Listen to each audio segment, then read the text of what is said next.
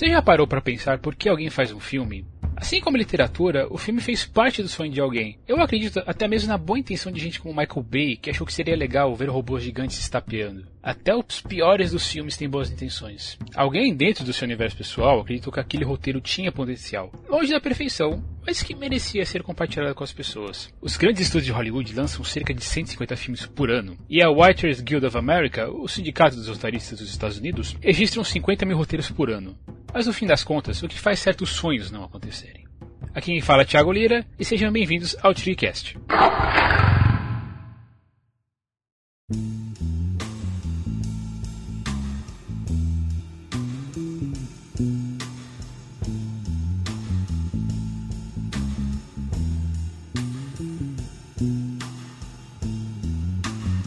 Pode ser relativamente fácil falar das coisas que foram. Você estuda o filme, livro, que seja, conversa, se possível assiste os extras, no caso dos filmes, claro. Uma coisa que eu particularmente amo e que ainda me prende a mídia física e senta para fazer as anotações.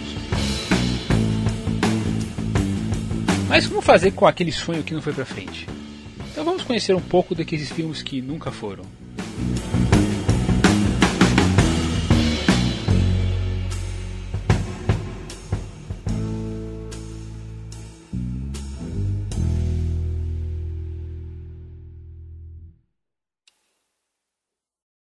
Em 2003, o diretor Francis Ford Coppola, responsável pela trilogia do Poderoso Chefão, Apocalipse Sinal e o fantástico e até pouco tempo menosprezado por mim A Conversação, se desligou da diretoria da MGM para investir em um audacioso projeto, chamado Megalopolis.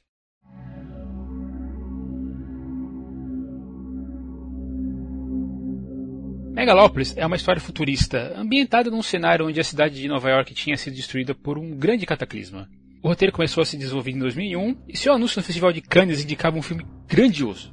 Algo como os épicos dos anos 1950 e 1960, como Ben-Hur Os Dez Mandamentos foram. O Coppola sentiu que conseguiria fazer isso, principalmente pelo avanço tecnológico de George Lucas com o episódio 1 de Star Wars. Havia um roteiro delineado, ainda que não escrito completamente, mas você consegue encontrar pela internet sketches das cenas e até um dos rascunhos da história onde víamos influências do livro A Nascente, do Ayn Rand, e Metrópolis, de Fritz Lang. O nome, claramente uma homenagem. Dizem que havia até, apesar de não ter sido confirmado, 30 horas de filmagens com uma segunda unidade de direção. Aí veio o 11 de setembro. Yeah, here's one of the guys who can tell you I'm okay, alright? Here, hold on. You want to call, your, you want to call your mother or something? You gotta get back here. You know that, you All gotta right. get back. All right. All right? Don't worry about me. You need to make calls right now. All one should have taken uh,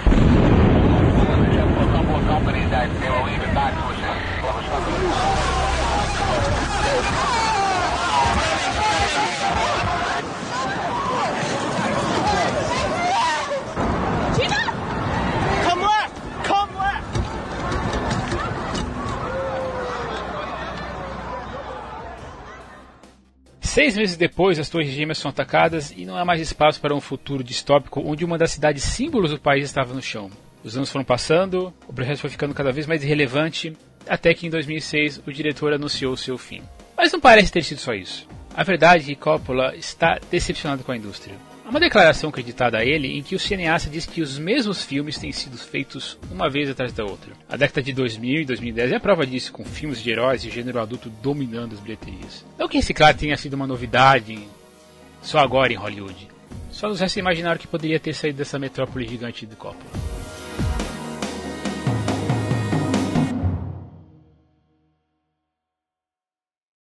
Filmes da Segunda Guerra Mundial existem aos montes, bons e maus exemplos, mas poderíamos ter uma visão pouco explorada se Sergio Leone pudesse ter filmado Leningrad The 900 Days, ou Leningrado, Os 900 Dias.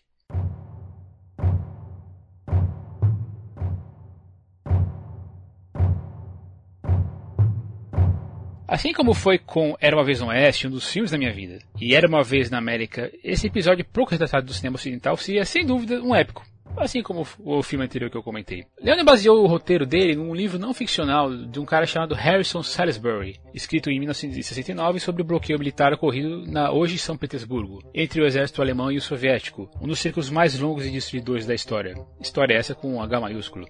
O filme seria falado em russo, em inglês, e Leone já estava na pré-produção dessa história, pouco falada por causa do silêncio imposto na União Soviética, onde quem falava tinha como destino o exílio ou o paredão. Dizem que era um cenário horrível, onde os sobreviventes tentavam enterrar seus mortos, mas estavam fracos e famintos demais para isso. Havia fome generalizada, alguns apelaram para os animais de estimação e até mesmo para o canibalismo. O espírito soviético, que uma vez despachou para casa Napoleão, é o que Leone estava disposto a filmar. Existe uma entrevista falada em italiano por Claudio Mancini, produtor de vários filmes do Leone, em que ele explica a sequência de abertura do filme, e talvez nunca pudesse ser filmada com a tecnologia da época. Então, fecham os olhos por um momento, meu caro ouvinte.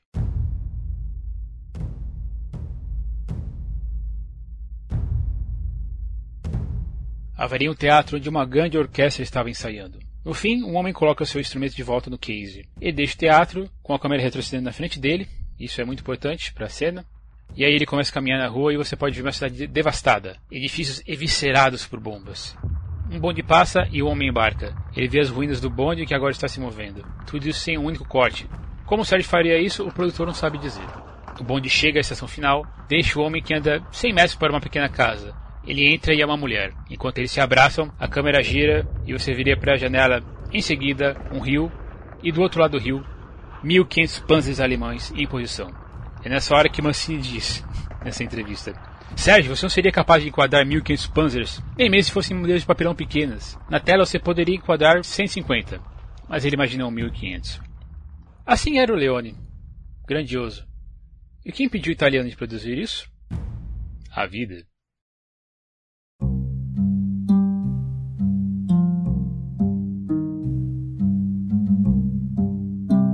Em 1979, Leone já havia garantido 100 milhões de dólares para que o seu filme acontecesse no começo de 1990. Mas em 30 de abril de 1989, dois dias antes de assinar o contrato oficializando a produção, Leone morre aos 60 anos, vítima de um ataque cardíaco. Em 2003, Giuseppe Tornatore, também italiano e diretor de Cinema Paradiso, disse estar interessado em continuar os passos do colega. Também não foi para frente. Eventualmente, Jean-Jacques Arnaud foi o sucessor chamado pelo produtor Alexander e fez o questionável Círculo de Fogo, transformando Leningrado em Japão e os nazistas em monstros gigantes vindo do mar. Não, espera, filme errado. Enemy at the Gates, o nome do título original, em 2001, é uma simplificação da visão de Leone, o que deixa ainda mais triste os nossos corações cinéfilos. Outro grande nome que deixou projetos inacabados foi Alfred Hitchcock. Ele tem quase 20 filmes desses. Mas vamos falar apenas do último deles, The Short Night.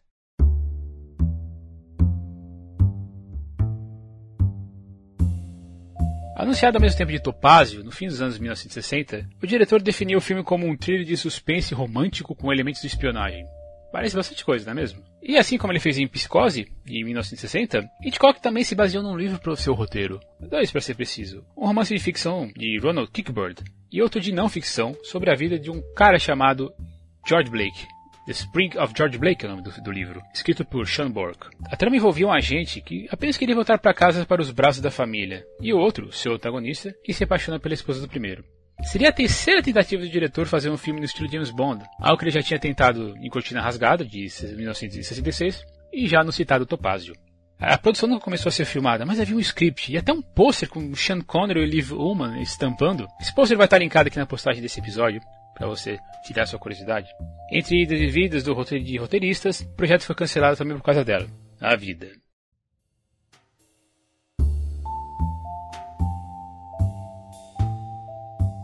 Tanto a saúde do diretor quanto a de Alma, a esposa dele, estavam tanto precárias em 79. Com a morte do Hitchcock no ano seguinte, o projeto foi enterrado com ele, junto de outros projetos que nunca veremos, como a sua visão da tragédia do Titanic, um documentário sobre nazistas e uma versão modernizada de Hamlet. Fazer o que, né? Mas você não vai ouvir só sobre projetos antigos, não. Esse aqui é bem recente e volta e meia é dito que finalmente vai acontecer. Esperança é a última que morre, diferente dos seres eternos que Guilherme Del Toro queria mostrar em Las Montanhas da Loucura.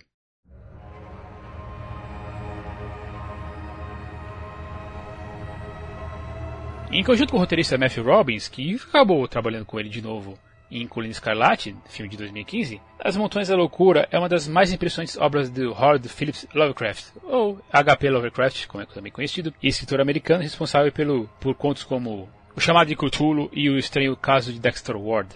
E sim, é difícil adaptar Lovecraft. O máximo que temos são filmes Lovecraftianos, digamos assim. Alien, Segredo da Cabana e Enigma dos Outro Mundo são alguns exemplos. Afinal, a definição dos seres antigos é algo que a mente humana não pode compreender. Por isso os personagens que encontravam esses seres ficavam loucos de pedra.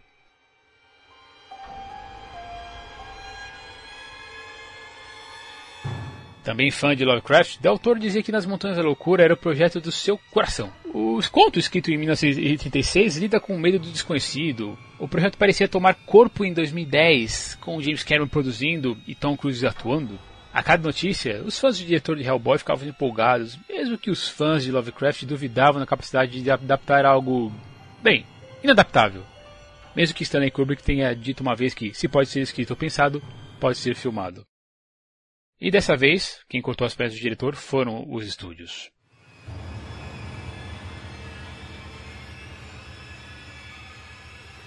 Em 2006, a Warner Bros. estava disposta nessa extravagância toda do diretor, mas ainda não estava convencida que a abordagem deveria ser aquela, mesmo com James Cameron bradando para quem quisesse ouvir das qualidades do filme. O orçamento pediu cerca de 170 milhões de dólares, e o estúdio não gostava da ideia de não ter um final feliz, e qualquer um que tenha lido Lovecraft sabe que isso é algo que não existe na literatura dele. O projeto então foi para Universal, que também entrou em treta com o diretor porque queria transformar a história horrenda em algo bem mais comercial. Enquanto Del Toro queria o filme R, aquele feito apenas para maiores de 18 anos, né, Restricted, o estúdio pensava em um PG-13, né, ou 12 anos aqui no Brasil, para compensar os custos. Eventualmente eles desistiram do filme em 2001. Del Toro tentou, tentou, tentou e até 2013 parece que ele largou a bola.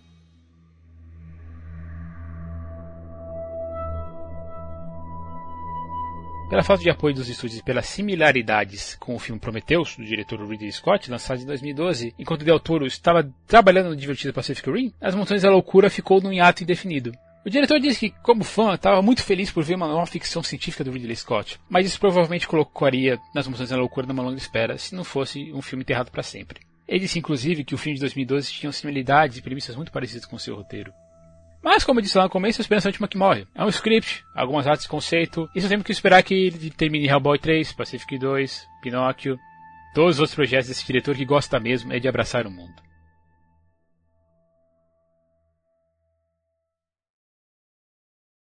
Em 1977, George Lucas quebrou a banca com uma das sagas mais famosas de todos os tempos. Um ópera espacial que até hoje encanta os corações de muitos cinéfilos. Porém, esse sucesso todo talvez não existisse se Alejandro Jodorowsky não tivesse começado aquele que é o maior, talvez, dos filmes não feitos, a adaptação do clássico de Frank Herbert, Duna.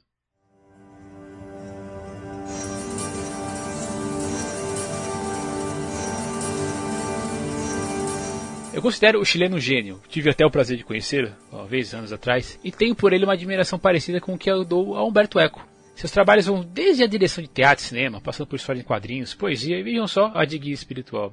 Em 1973, ele tinha carta branca dos estúdios depois do sucesso do surreal A Montanha Sagrada. É um filme que eu nem vou começar a explicar, isso fica para outro dia. O produtor Arthur P. Jacobs, de O dos Macacos, adquiriu os direitos de Duna em 73. E em 1975, ofereceu o trabalho para Jodorowsky, que sequer tinha lido a história original, sabendo apenas da sua importância no mundo da ficção científica. Aí, meus caros, veio um Dream Team. Jodorowsky é uma pessoa muito espiritual e não via suas obras como mercadológicas, mas como arte. E o diretor planejava uma experiência, digamos assim, ácida, mas sem necessidade do ácido.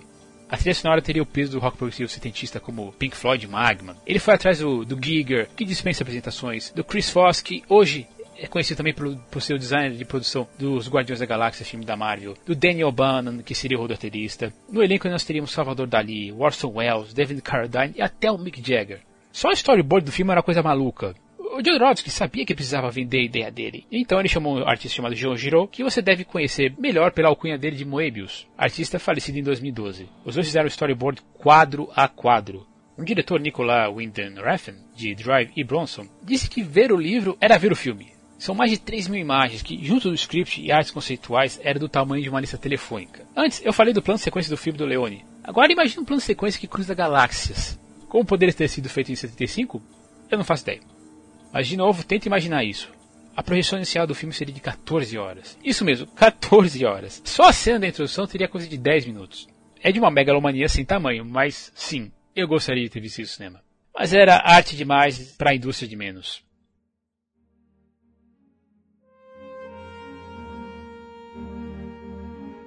As projeções iniciais mostravam um orçamento de 9 a 15 milhões de dólares. Lembrando que o primeiro Star Wars custou 11, e a cada não recebido ia dinamitando o projeto. Até que depois de alguns meses, o estúdio cancelou Duna, um filme ambicioso demais para sua época. Ainda assim, esse filme que não existe deixou muitas marcas por aí. O Jodorowsky fala com muito orgulho dele no documentário Duna de Jodorowsky, lançado em 2013, e de como o script que deve ter rodado na mão de muita gente dentro dos estúdios, ecoando entre os corredores, influenciou a indústria. Será que esse script, as artes conceituais e tudo mais, seriam responsáveis por Star Wars, Alien e até Exterminador do Futuro existirem? Bom, é verdade que alguns anos depois, onde estavam Brandon, Foss, Giger e Giroud? Colaborando com o quê? Alien, o oitavo passageiro. É dispensar, não é mesmo?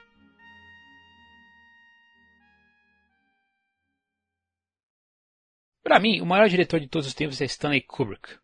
O diretor de 2001, Laranja Mecânica e Glória Feita de Sangue era um aficionado pela história do mundo. E nos anos 1970 ele queria fazer um novo épico. Se o mundo fosse justo, poderíamos ter a sua visão de Napoleão.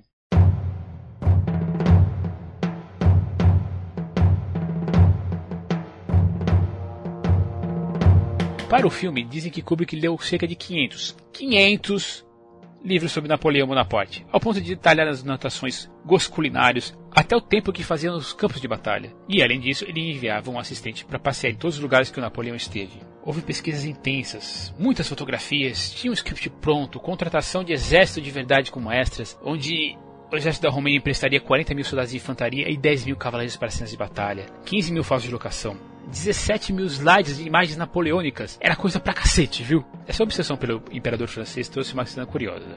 Durante o jantar das filmagens de Laranja Mecânica, o Michael McDowell, o Alex do filme, supostamente perguntou ao diretor por que, que ele estava comendo um bife ao mesmo tempo que comia um sorvete. Kubrick teria respondido algo como: Qual é a diferença? É tudo comida. E é assim que Napoleão costumava comer. Cara legal esse Kubrick.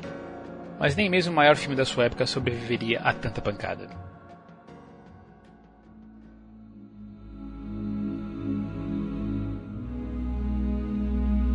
Dessa vez não foi apenas o custo proibitivo que enterrou as ambições do diretor. Os estúdios tinham medo das comparações com outro épico, o russo Guerra e Paz de 1966, adaptando a obra de Lev Tolstói, além do fracasso de Waterloo de 1970, esse último produzido pelo Didi de Laurentiis, filmes ambos dirigidos pelo Sergei Bodarchuk. De certa maneira, a extensa pesquisa esteve presente no drama de época Barry Lyndon, lançado pelo diretor em 1975. E mesmo depois da morte de Kubrick em março de 99, o projeto ainda despertava interesse. Em 2013, Steven Spielberg pensou em fazer uma série baseada nas anotações de Kubrick. E dizem também que Baz Luhrmann, diretor de Grande Gatsby e Moulin Rouge, tem vontade de continuar esse serviço. Aqui em São Paulo, quem pôde visitar a exposição do MI sobre a carreira de Kubrick teve um pequeno vislumbre dessas anotações. Para os mais abastados, existe um livro com facsímiles das anotações. É um trambolho que da última vez que eu vi custava quase mil dólares. Mas se alguém quiser me dar de presente, eu agradeço do fundo do meu coração. E nosso último comentário é daquele que, creio eu, seja o filme mais conhecido dos filmes do Limbo. Eram os anos de 1990 e a febre dos filmes de super-heróis ainda não tinha atingido o pico que é hoje. Mas Superman e Batman já tinham tido seu sucesso comercial e, em 1996, a Warner achou que era hora de dar mais uma chance para o seu grande ícone. Antes de Henry Cavill, antes de Brandon Routh, vieram Tim Burton, Nicolas fucking Cage e Superman Lives.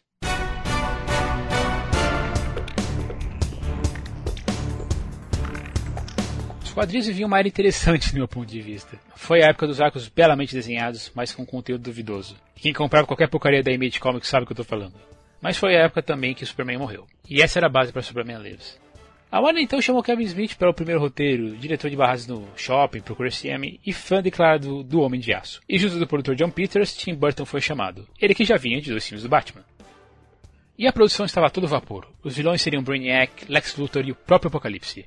E já teria o citado Nick Cage, batedor de senhoras enquanto vestido de urso, o ator mais, sei lá, incongruente da história do cinema. Alguém que amamos, odiamos e amamos odiar. Mas ele é um fã do Superman. Afinal de contas, o sobrinho mais conhecido do Francis Ford Coppola, que já falamos aqui hoje, tem um filho chamado como? Kal-El. Se você tem a minha idade, 33, ou é um pouquinho mais velho, sabe como é o mundo sem internet. Já quem nasceu ali no começo dos anos 90, 2000, talvez tenha mais problemas em entender a dificuldade que é esperar chegar notícias de Hollywood nas revistas especializadas, ou ter uma alma caridosa com notícias em primeira mão, para saber o que estava acontecendo afinal de contas. Por Hal, era Superman voltando às telas depois daquela porcaria que foi a quarta aventura com o nosso eterno Christopher Reeve. Aos poucos vieram as controvérsias. Foram feitos três scripts, sendo o Kevin Smith mais próximo dos quadrinhos, mas aí tinham aranhas gigantes como subvilãs, um Superman que não poderia voar, que nem teria as cores azul e vermelha, apesar do, do, produtor ter negado isso no documentário, ursos polares protegendo a Fortaleza da Solidão. Rapaz, o primeiro roteiro envolvia a Terra e encarnação. Eventualmente, Kevin Smith foi chutado da produção, e no lugar dele entrou Dan Gilroy, que escreveu o excelente O Abutre em 2014. Então começaram testes de roupas, uniformes variados, uma armadura preta claramente baseada no arco do retorno do Superman, muitos brilhos, algo que era dos anos 80 e que ainda não tinha acabado. E assistindo o documentário The Death of Superman Lives, parece que muita coisa daria certo, ainda que fosse meio estranho ver um Nick Cage magrelo se perfazendo de Clark Kent. Mesmo com toda a vontade do mundo de Tim Burton, as coisas começaram a dar muito errado.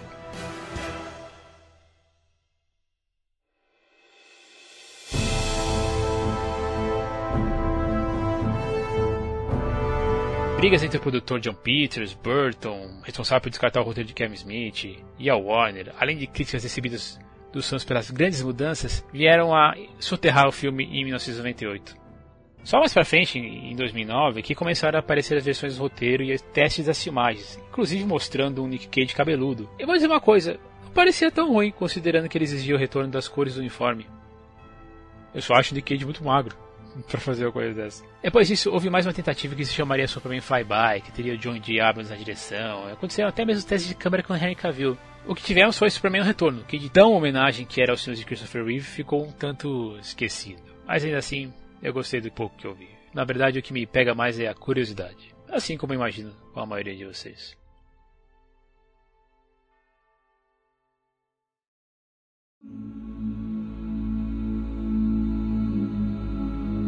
No fim das contas, o que sobe para nós é a imaginação. Esses filmes que nunca foram feitos ficam naquele campo de onde saíram originalmente, dos sonhos. E é difícil dizer o que perdemos, mas pelo menos podemos discutir elementos desse campo onírico. Os filmes dessa lista podem ser usados de exemplo, mesmo que eles não existam. Com certeza servem de exercício e de lição também. Se algo vale a pena ser feito, faça. Se não der certo, fique com consciência tranquila, porque você tentou. E obrigado demais por você que está comigo até agora.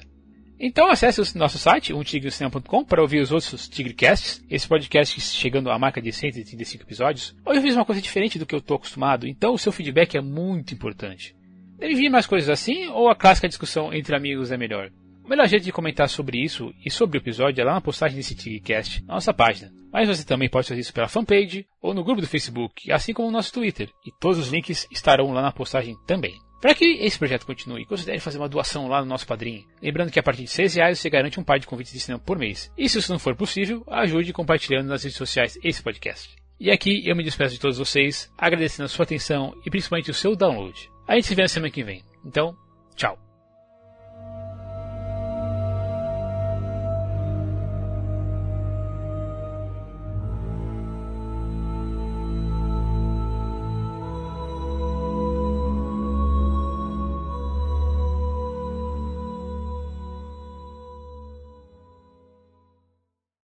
Este programa é o apoio da Rádio São Paulo Digital, um programa da Liga Nacional Web Rádio, spfcdigital.com.br. Este podcast foi editado por Heitor Lopes Multimídia.